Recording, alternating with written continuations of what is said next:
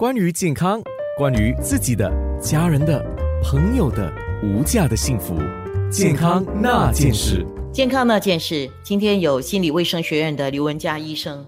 今天先说这个年长人士的压力，我没有人说话，不能出门啊。周围朋友他们的家长有一些是这样表示，就觉得这个冠状病毒的疫情，怎么你们都在对我们老人家发话？我们老人家有问题吗？为什么都针对我们？那我们又不会用手机啊，你们叫我们怎么办？是的，是的，好像你说的，老年人可能在这段期间啊，就特别的艰难啊。第一，如果是患上这个冠病的话，症状就会比较严重。有几个贴士，我想跟大家分享的。第一个就是。如果可以的话，就多认识一些冠病它的来龙去脉，认识这些措施的用意。因为好像你说的哈，叫老年人待在家里，他们可能感觉到很孤独，或者是感觉到很闷。但是如果他们了解背后的用意，知道长远的计划，这是比较容易让他们接纳。第二就是要怎么样保持一个乐观的心态呢？就是对措施有信心，对医护人员有信心。对未来还是有憧憬的哈，不要再想这只是在这时候的这些困难，但是未来还是有一些目标前进的。那第三，除了改变心态，还能做些什么呢？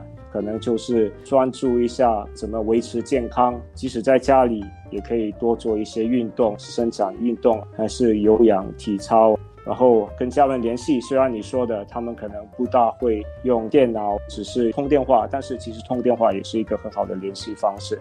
可以的话，在家里就是参与他们的爱好，比如说如果喜欢烹饪，就多下厨；还是喜欢做别的事情，只要是能在家里安全做的，我觉得都可以给他们一些满足感。有什么心理辅导热线是可以给年长人士拨一拨热线说说话？啊全国关怀热线，二十四小时的热线，热线号码是幺八零零二零二六八六八。超过三百位专业人士，心理学家、心理医生、社工等专业人士，他们义务二十四小时为大众服务。有什么特别需要帮助的，不知道向哪求助，都可以打这个二十四小时的热线的。我觉得分享其实就是其中一个可以舒缓压力，还有可以解决困难的第一步。因为有些时候我们碰到了很大的压力，一个人承担不知道怎么样好。那至少有专业人士在线听了你的问题之后，看看有什么贴士可以提供给你的，也是一个好事。听众有告诉我，他说我家的长辈怎么说都说不听的。你说解说我已经讲了几百遍了，他们不听的，他们还是要往外跑的。我怎么讲，他们都是不听的，那怎么办呢？